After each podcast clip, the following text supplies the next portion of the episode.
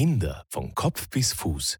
Der Podcast über Kinder- und Jugendheilkunde für Eltern und Interessierte.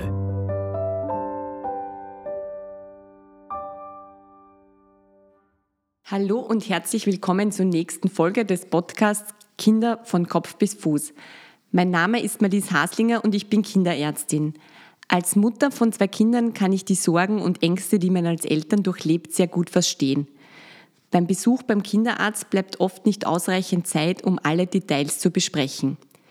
Im Internet zu recherchieren führt meist zu noch mehr Verunsicherung. Dieser Podcast bietet eine gute Möglichkeit, um viele Fragestellungen im Bereich der Kinder- und Jugendheilkunde, der Kindergesundheit und des Elternseins in Ruhe zu Hause nachzuhören. Nun zur nächsten Folge.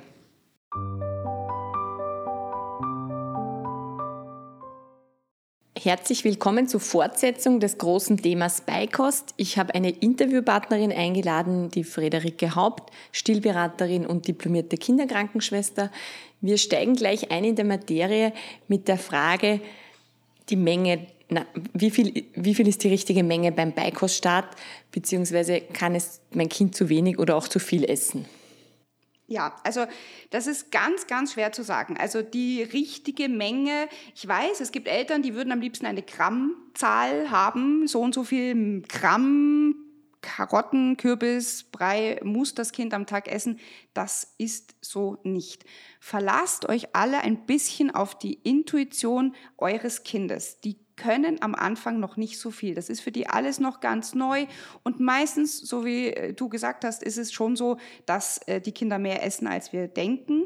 Und am Anfang ist, sind es zwei, drei Löffel, die dann tatsächlich im Magen unten landen. Ähm, das allermeiste landet rund um den Teller oder am Boden, gerade wenn man mit BLW startet. Ähm, ich mache viele Beikostbegleitungen, ähm, wo ich dabei bin, weil die Eltern unsicher sind, was das Verschlucken anbelangt. Und wenn ich dabei bin, da muss man schon auch äh, gute Nerven haben, dass man einfach den Boden, ja, da muss man halt danach putzen. So schaut es aus. Aber es landet was im, im, im Magen des Kindes. Und da gibt es keine Menge, wo man sagt, okay, das ist jetzt ähm, viel zu viel oder viel zu wenig. Tendenziell ist, wenn die Kinder gefüttert werden, also wenn sie es nicht selbstbestimmt machen, ist die Gefahr, dass man eher zu viel gibt, definitiv höher, als dass man zu wenig gibt. Und ähm, ich würde sagen, so Red Flags sind, dass man wirklich weiß, okay, da läuft jetzt wirklich was schief ist. Wenn das Kind nicht mehr zunimmt, wenn das Kind vom Wesen her anders ist, wenn das Kind am ersten Geburtstag nur Flüssiges und nur Brei isst und gar nichts Festes in den Mund nehmen will, dann sind andere Fachpersonen gefragt, die sich das mal anschauen oft ist ja auch so, ich meine, sobald das Kind Beikost kriegt, ja, dass man, dass sich der Stuhl verändert und da sieht man ja auch dann von der Menge, dass einfach schon mehr reingeht, als wie man glaubt, nicht? Das ist für mich ja. auch immer beruhigend, wenn die Eltern sagen, es schaut schon aus wie nicht mehr Muttermilchstuhl, sondern genau. einfach, einfach. Auf jeden Fall. Genau. Ja. Das ist, und vor allem, solange das Kind regelmäßig Hahn und Stuhl hat, dann ist man mal auf der sicheren Seite und Gewichtskontrollen beziehungsweise einfach Kontrollen beim Kinderarzt, genau. Und natürlich, wer das Glück hat, dass er quasi eine Beikostberaterin dann sich äh, ermöglicht, ja, das ist natürlich dann einmal das optimale Szenario, wenn man Fragen hat und Unsicherheiten, weil oft ist ganz gut, diese Unsicherheiten einfach dann aus dem Weg zu räumen und dann sind alle wieder entspannter. Genau, also jederzeit einfach ähm, Fachpersonal, also ähm, sowohl ich als auch meine Kolleginnen, die Stillberater sind ähm, oder auch die Diätologen sind gerne bereit, da jederzeit Rede und Antwort zu stehen soll ich, ab wann soll ich meinem Kind Wasser beim Beikoststart bzw. im Beikostalter anbieten? Also ab Beikoststart kann Wasser dazu gegeben werden. Es muss nicht, das ist auch oft so ein, jetzt müssen wir unbedingt mit Wasser starten, aber ich empfehle das auch, ab Beikoststart Wasser dazu zu geben. Das ist auch ein, ein Kennenlernen mit einem anderen Trinkgefäß. Ja? Und, und ähm, es kann Wasser dazugegeben werden. Muttermilch hat ähm, 88 Prozent Wasser, das heißt, die Kinder verdursten nicht und auch eine Pränahrung hat genauso viel ungefähr. Also und viel ähm, Flüssigkeit wird natürlich auch über Obst oder Gemüsebreie ähm, dazugegeben. Viele Eltern machen sich Sorgen um die, den Flüssigkeitshaushalt, weil jetzt kriegt das Kind ja was Festes. Das ist in den Köpfen so verankert. Also fest macht auch den Stuhl sofort in dem Moment fest. Ähm, aber keine Sorge, die Kinder holen sich schon das, was sie brauchen. Gerade gestillte Kinder trinken einfach oft danach oder davor ja doch definitiv was. Also Also, aber man kann mit Flüssigkeit, also mit Wasser starten ähm, und auch bitte nur Wasser. Tee ist Medizin. Tee hat einfach zu viele Aromastoffe und zu viele ähm, Zusatzstoffe. Tee, wenn die Kinder krank sind, mit Be ab Beikoststart kann mit Wasser gestartet werden. Genau. Wie soll ich das Wasser anbieten? Ich empfehle definitiv nicht irgend diese ganzen trinkleeren Becher, weil man einfach ein falsches ähm, Saugmuster sich anlernt. Die Kinder, ähm, also für unterwegs sind die gar nicht so schlecht, aber zu Hause am besten mit einem kleinen ähm, Eierbecher oder Schnapsglas, ja, weil da ist die Mündung schön klein. Das heißt, es geht nicht komplett alles daneben. Mit so einem großen Glas sind die Kinder überfordert, aber mit einem Schnapsglas an die Lippen ansetzen und ein bisschen kippen. Die Kinder machen das dann teilweise wie so ein Hund, die machen die Zunge raus und schlappern das so raus. Natürlich geht was daneben, aber sie lernen ein anderes ähm, Trinkgefäß kennen, nämlich das, was Mama und Papa auch haben. Es ist ein Glas ähm, und die Kinder lernen sehr, sehr schnell aus dem Glas zu trinken. Und ich finde es nicht notwendig, dass Kinder dann an, plötzlich mit sechs Monaten wieder die Flasche kriegen, sondern nehmt gleich ein Becher, eben ähm, ein Glas ist total gut. Ähm, viele haben dann Angst um die ersten Zähnchen. Ähm, dann nehmt ihr halt einen kleinen Plastikbecher oder so einen Eierbecher aus Plastik. Aber ähm, ich habe die Erfahrung gemacht, dass Kinder das sehr, sehr schnell lernen. Und ähm, von den Mengen her ist es halt so, dass die Kinder ja nicht mehr maximal 150 Milliliter trinken dürfen, quasi. Aber das schafft gar kein Kind. Ja, aus, also, so einer kleinen, also aus dem Glas kann das ja. nicht passieren, dass das zu viel genau. wird, gerade am Anfang. Genau. Und es ist ja wirklich so, dass zu Beginn das Anbieten Sinn macht, aber es muss noch lange nicht funktionieren. Genau. Da kann ich in Österreich Leitungswasser verwenden. Das da ist auch ein wesentlicher, genau. ein wesentlicher genau. Punkt, genau. Genau. Was die Erfahrung oft zeigt, ist, dass gerade beim Beikoststart, das, also zu Beginn ist ja quasi bis zu zehnmal am Tag der Stuhl. Wenn man mit dem Stillen startet nach der Geburt, warten wir auf viele Stühle und machen uns die vielen Stühle sehr glücklich. Ja. Äh, Im weiteren Verlauf mit der Beikost kommt es oft zu einer Verstopfung. Das ist eine Verstopfung, die nicht länger anhält, sondern wirklich nur gerade mit, mit dem Beikoststart beginnt. Also das ist auch immer ganz wichtig, was ich den Eltern vermittle. Das heißt jetzt nicht, dass das Kind längerfristig verstopft ist. Was kann ich machen? Wie kann ich mein Kind helfen? Beziehungsweise äh, wie, ja, wie soll ich mit ihm umgehen? Ja, also es gibt natürlich Lebensmittel, die da helfen können, ja, wie Pflaume, Avocado. Avocado ist sowieso ein, ein Lebensmittel, das ich definitiv sehr empfehlen kann zum Beikoststart. Es hat sehr gute, ähm, wichtige Fette dabei. Ähm, und Birne und natürlich die Hülsenfrüchte, Kiwi, ähm, was man natürlich, also stillen ähm, oder dann auch mal ein bisschen Wasser natürlich geben und Bewegung, Bauchmassage, viel auf den Bauch legen. Ich weiß, Kinder meistens beim Beikoststart drehen sich schon selber und können das alles selber, aber dann auch mal motivieren, am Bauch liegen zu bleiben, mit, mit, mit dem Baby am, am Bauch auf der Decke liegen, dass es wirklich mal am Bauch auch liegen bleibt, weil mit dem eigenen Körpergewicht am Darm kann das gut helfen, Genau, und es ist immer sehr zeitbegrenzt, aber ist, natürlich machen sich die Eltern Gedanken und es gibt eben Lebensmittel, die das ein bisschen fördern können, die Verdauung dann nochmal wieder anzuregen. Was ich nicht empfehle, ist irgendeinen Saft zu geben oder irgend sowas, auf bitte nicht. Und umgekehrt eben die Karotten können oft einmal ein bisschen stopfen. Karotten, Karotte, Reis, Banane, ja. Heidelbeeren und Reis, das sind so genau, diese das sind so Sachen, Auslöser. wo dem lässt man dann halt mal kurz auch ein bisschen weg. Ja, deswegen empfehle ich nicht mit Karotte zu starten, sondern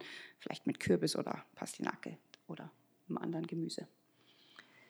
Ich selber bin jetzt Allergikerin. Ich vertrage ein bestimmtes Lebensmittel nicht. Wann gebe ich das dann bei, meine, bei meinem Kind, beziehungsweise wann starte ich bei meinem Kind mit diesem Lebensmittel? Also da habe ich jetzt die Ernährungsrichtlinien durchforscht für diese Frage und es gibt keinen, ähm, also es gibt da keine Empfehlung, mit dem Nahrungsmittel später anzufangen, sondern man gibt es wenn es erlaubt ist. Ja? Ähm, und ähm, gibt es natürlich jetzt mal in einer kleinen Menge und schaut mal, wie das Kind darauf reagiert weil es nicht heißt, dass wenn die Mutter darauf allergisch ist, wenn der Vater darauf allergisch ist, dass das Kind auch allergisch ist. Hühnereiweiß ist zum Beispiel so ein ganz klassisches Ding, wo, wo viele Sorgen haben. Hühnereiweiß kann angeboten werden ab Beikoststart, halt natürlich logischerweise ähm, in kleinen Mengen. In kleinen Mengen und vor allen Dingen durch. Also, aber ich glaube, kein Mensch bietet seinem Kind rohes Ei an. Ja? Also von dem her, also wenn es gut durchgekocht ist, darf ein Kind oder durchgebacken oder was auch immer verarbeitet ist, dann darf ein Kind damit auch konfrontiert werden, definitiv. Und optimal halt unter Muttermilchschutz, nicht? Optimal unter Muttermilchschutz, genau. Wenn ich biete eben an Pastinake oder Kürbis oder was auch immer jetzt an, an Lebensmittel und meinem Kind schmeckt es jetzt einfach nicht beim ersten Mal.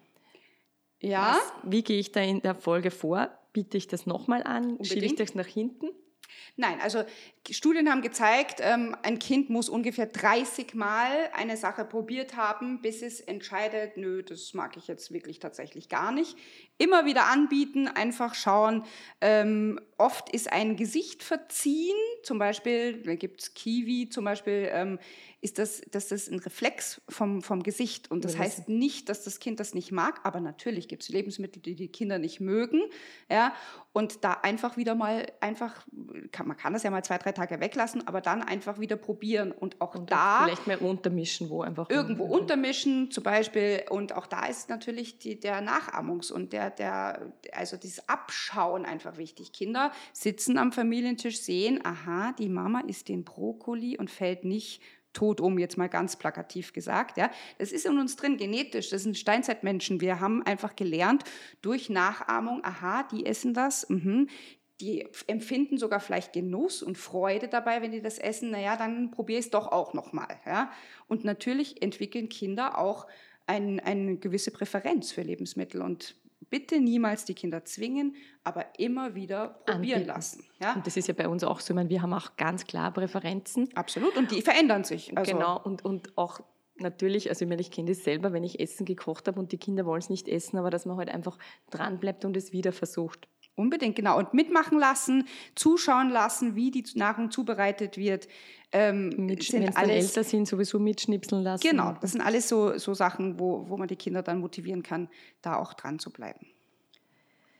Oft ist so, dass die Kinder beim Beikoststart ge wieder geblähter sind, ja, äh, oft beim Start oder auch im weiteren Verlauf. Was kann ich da verbessern für mein Kind? Beziehungsweise wie, also ganz klar, das Neue, es gibt halt einfach blähendere Lebensmittel, wie zum Beispiel Steinobst, Marillen, das kann einmal zu Blähungen führen. Wenn Kinder so stark gebläht sind plötzlich wieder, dann empfehle ich, dass die Eltern mal mitschreiben, was geben wir denn? Weil oft ist es halt einfach so, ich, was habe ich eigentlich gestern jetzt nochmal gefüttert? Man weiß das einfach oft nicht mehr. Schreibt einfach mal eine Zeit lang mit, ähm, wann es besonders auftritt und diese Lebensmittel lässt man dann einfach mal eine Ein Zeit lang weg. Genau. Das ist auch so wichtig, das vielleicht einmal ein, zwei Wochen weglassen und dann kann man es schon nochmal versuchen, weil der Darm entwickelt sich ja auch. Genau, Also das der ist Darm, genau, der muss natürlich mitkommen mit dem, mit dem er jetzt da konfrontiert wird. Das ist einfach, sind natürlich einfach fremde Stoffe, die auf den Darm da jetzt einprasseln, im so, so, sozusagen. Und da manchmal muss er sich natürlich einfach dran gewöhnen. Dann lässt man diese Lebensmittel mal kurz weg. Heißt aber nicht, mein Kind ist allergisch auf dieses Lebensmittel, sondern man gibt es einfach zwei, drei Wochen später nochmal. Oft ist auch die Frage, mit welchem Löffel soll ich die Beikost anbieten? Da gibt es ja quasi den, den, im Supermarkt oder auch bei den Drogeriemärkten diese klassischen BP, BPA-freien Löffel versus den ganz normalen Löffel, den wir verwenden. Genau, man hat ja, man, man sagt ja, dass der, der Metalllöffel ähm, auch mal zu heiß werden kann. Wobei ich immer sage, man sollte die Nahrung dem Baby gar nicht so heiß hinstellen, dass man das irgendwie, dass der zu heiß werden kann. Aber auch ein Metalllöffel, wenn die Kinder damit rumspielen, ähm, kann mal scharfkantiger sein. Also da empfehle ich schon eher einen, einen weichen Plastiklöffel. Und ich empfehle auch, dass die Kinder einen eigenen Löffel haben. Man kann, weil die brauchen einfach auch was in der Hand. Die wollen damit, die wollen das ja kennenlernen, ja.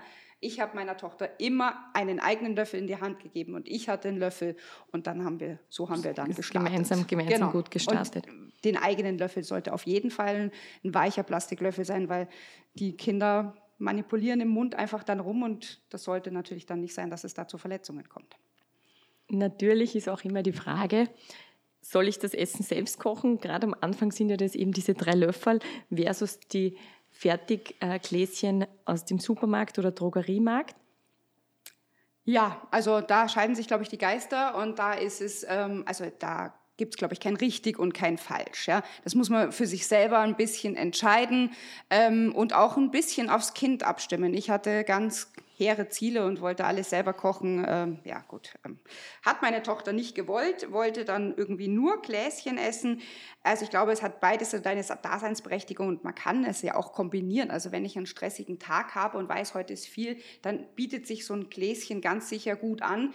Man kann die gut lagern. Also die Vorteile von einem Gläschen sind, ähm, es ist streng kontrolliert, also die, die, die Schadstoffgrenzen, also die, die Qualität ist immer gleichbleibend. Ja.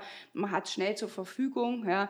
Es ist ähm, ja, man hat, äh, man kann es schnell geben, ähm, man kann es auch, muss es nicht im Kühlschrank lagern. Wenn ich selbst gekochtes mache, dann, wenn ich, weiß ich nicht, ob man das in den kleinen Mengen machen kann, aber man kann natürlich das, was es heute am Familientisch gibt, dann einfach pürieren. Also das sind so die Vorteile vom Selbstgekochten, dass, man das, dass das Kind einfach quasi die Familienkost ja mitessen kann und man püriert das einfach. Ja.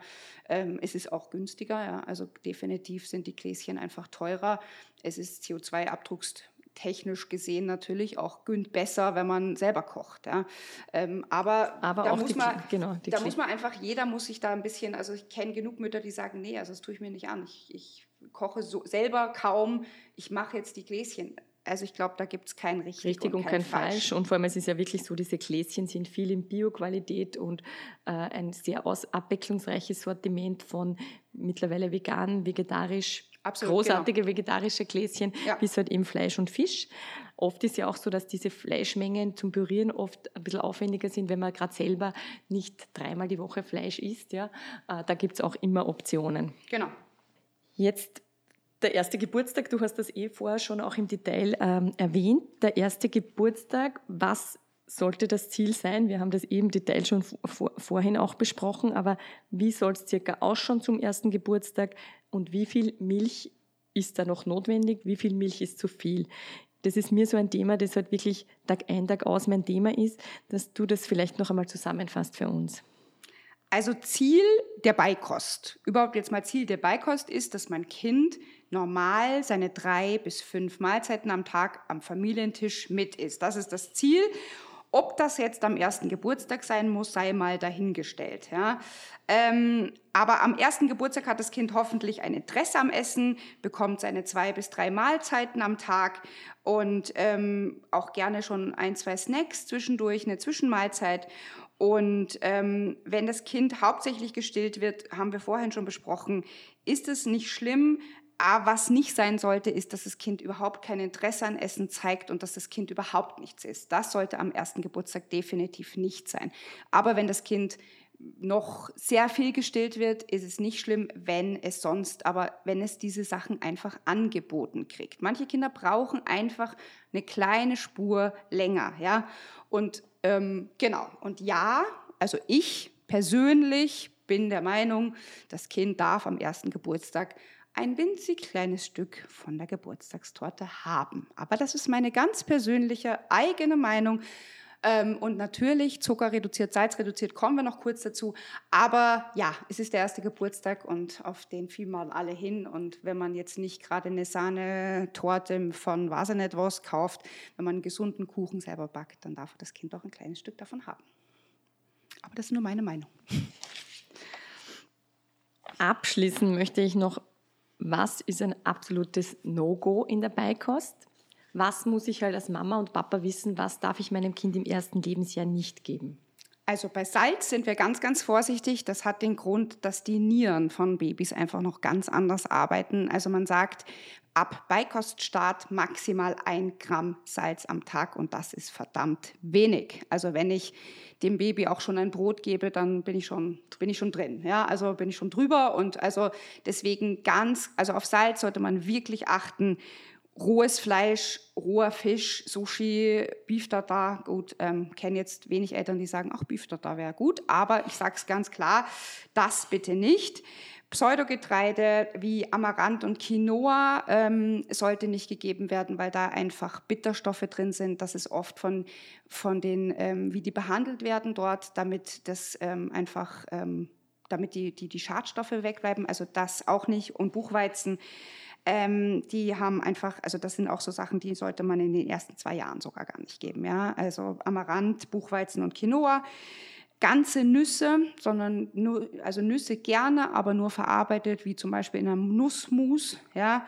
Ähm, kleine, runde Lebensmittel, also ne, man nennt sie auch prallelastisch, wie zum Beispiel Weintrauben, Heidelbeeren, Cocktailtomaten, dürfen die Kinder gerne haben, aber bitte geschält beziehungsweise, das ist gar nicht das Wichtigste, Kleine. sondern halbiert beziehungsweise geviertelt. Weil so ein kleines, rundes Lebensmittel, wenn die, die Kinder das tatsächlich mal ungekaut runterschlucken, ist einfach schon, die legen sich genau dahin, wo wir es nicht haben wollen. Und ähm, das, da ist das, also da muss man wirklich vorsichtig sein. Blattsalat ähm, ist sehr unangenehm für die Babys, weil das oft am Gaumen kleben bleibt. Das empfehle ich auch nicht. Zucker ist natürlich klar, das sollte man ähm, wirklich schauen, dass das ähm, ganz, ganz reduziert ist. Honig und Ahornsirup ähm, und von Alkohol und diesen ganzen Sachen rede ich ja gar nicht. Also Fastfood, äh, auch das bitte nicht im ersten Lebensjahr. Also damit meine ich McDonalds und solche Sachen. Also äh, ja, und fertig verarbeitete Lebensmittel, diese ganzen Fastfood-Sachen, bitte auch nicht. Ja, da sind einfach viel zu viele Sachen drinnen, gerade was das Salz anbelangt und so weiter. Ähm, das sollte man bitte nicht geben. Es, abschließend bleibt mir nur noch dir zu danken für dieses ausführliche Interview, liebe Ricky. Möchtest du noch äh, auf Quellen bzw. deine Homepage verweisen? Also meine Homepage ist www.stillenundtragen.at. Und genau, also Quellen ähm, habe ich jetzt akut jetzt gerade keine zur Hand. Es, es gibt, es gibt gute vom Bundesministerium gibt es richtig Essen von Anfang an. Ja. Das ist eine Beikostbroschüre vom Bundesministerium, das man sich online downloaden kann. Und gibt es noch ein Buch, das du jetzt quasi konkret empfiehlst?